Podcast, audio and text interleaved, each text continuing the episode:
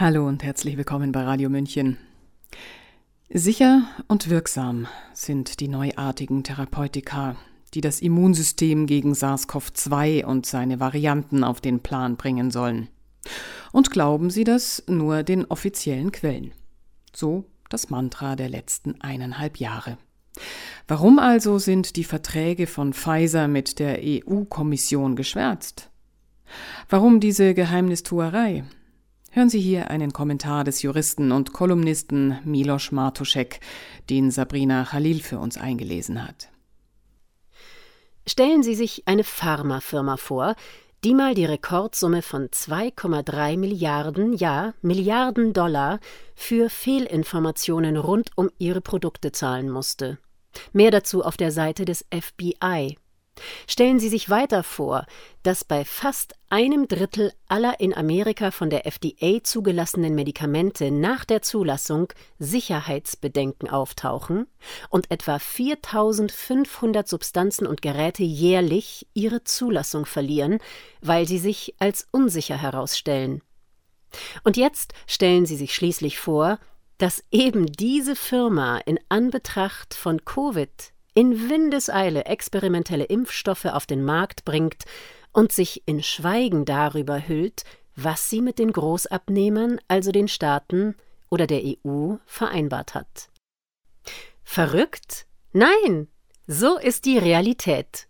Die Firma heißt Pfizer und die Chefin der EU-Kommission rückt nicht nur mal wieder die SMS nicht heraus, die sie sich mit Pfizer-CEO Albert Burla schrieb, sondern warf sich ihm bei einer Veranstaltung des Atlantic Council auch noch mit einem Preis um den Hals.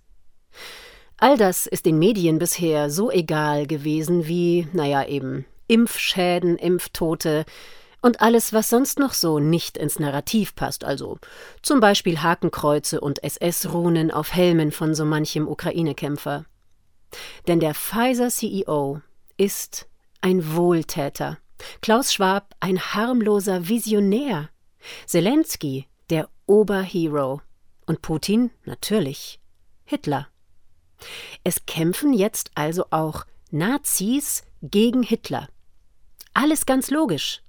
Einfacher war die Welt da draußen noch nie zu verstehen, wenn man einfach nur Unterstützer der gegenwärtigen Sache ist. War es je einfacher, ohne Nachdenken und jegliche Differenzierung auf der richtigen Seite zu sein. Was in den Verträgen steht, geht deshalb Sie, also den Bürger, erstmal gar nichts an. Ihre gewählten Abgeordneten übrigens auch nicht, wie EU-Abgeordnete offenlegten. Und die Medienvertreter fragen sicherheitshalber schon gar nicht mehr nach.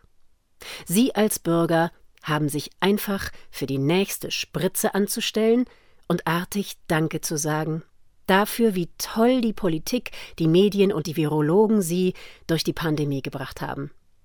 Immerhin, die kritischen Schauspieler und Regisseure von Alles dicht machen und alles auf den Tisch bedanken sich stellvertretend für uns alle in der neuesten Aktion Danke für alles mit dem nicht ganz unwichtigen augenzwinkernden Zusatz Ab jetzt kommen wir alleine klar.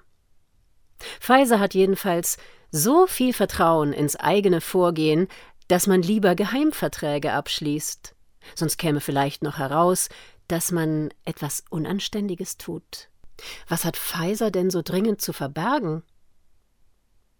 15,50 Euro beträgt der Preis pro Impfdosis. Siehe Seite 20 der Verträge.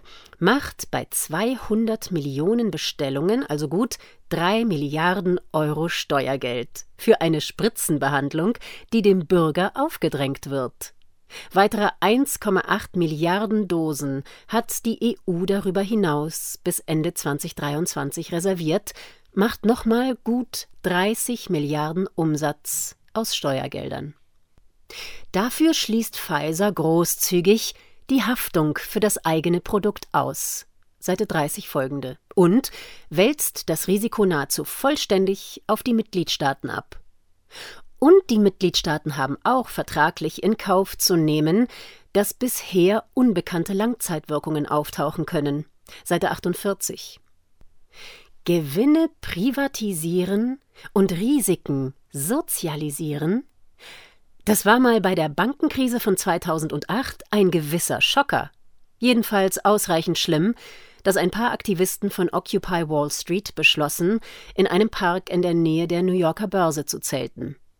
Mit echtem Kapitalismus hatte das übrigens so wenig zu tun wie das Gebaren der Pharmaakteure mit Gesundheitsschutz. Aber wenn ich es organisierte Kriminalität nenne, bekomme ich im freiesten Westen aller Zeiten wieder einen Strike auf Facebook oder LinkedIn. Deshalb lasse ich es natürlich. In der Zeit des New Normal macht eben vieles Sinn. Der Bürger nimmt und bezahlt Impfstoffe, die er zu wollen hat, weil ihm der Staat das so sagt, und trägt auch noch sämtliche Verantwortung. Viel Spaß bei der Anerkennung von Impfschäden. Davon wollen sowohl die Impfärzte, die fürstlich dabei verdient haben, als auch die Behörden nämlich nur ungern etwas wissen. Pfizer selbst will auch im vierten Quartalsbericht von 2021 übrigens nicht ausschließen, dass bei der weit verbreiteten Anwendung ihrer Medikamente neue Informationen zu Effektivität, Sicherheit oder möglichen schweren Nebenwirkungen auftauchen. Seite 39. Das würde die Gewinne natürlich schmälern. Im Jahr 2021 betrug der Pfizer-Umsatz über 80 Milliarden Dollar, fast doppelt so viel wie im Jahr 2020. Zum Vergleich, das Militärbudget Russlands liegt bei ca. 60 Milliarden Dollar jährlich. Die deutschen Abgeordneten rund um die SPD-Abgeordnete Heike Behrens und grünen Politiker Janusz Dahmen, die eine Impfpflicht für alle Erwachsenen durchdrücken wollen, Antrag 20-899, sind währenddessen der festen Ansicht, dass die Impfstoffe, Zitat, gut verträglich, sicher und hochwirksam sind. Man fragt sich angesichts all dessen, woher manche Menschen eigentlich noch ihr Grundvertrauen in irgendetwas hernehmen. Offenbar hat man dem Bürger und den Medien das Duckmäusertum zugleich mit den mRNA-Impfstoffen eingeimpft, aufgelöst in höchst fragwürdigen Nanolipiden, aber ach, das hatten wir ja schon mal alles. Die deutsche Bundesregierung hat jedenfalls schon mal bis 2029 fleißig Impfstoffe nachbestellt. Und auch die Schweiz hat sich für 2023 eingedeckt. Freedom Day. Ja, der wird zwar gut. Sie hörten sicher und wirksam. Ein Kommentar des Juristen und Kolumnisten Milos Martuschek, den Sabrina Khalil für uns eingelesen hat. Zuerst war er auf Martuscheks Blog Freischwebende Intelligenz erschienen. Den Link zu den nach und nach öffentlichen Vertragsunterlagen von Pfizer finden Sie auf unserer Webseite unter dem Beitrag zum Nachhören. Mein Name ist Eva Schmidt und ich wünsche Ihnen berechtigtes Vertrauen in die Welt.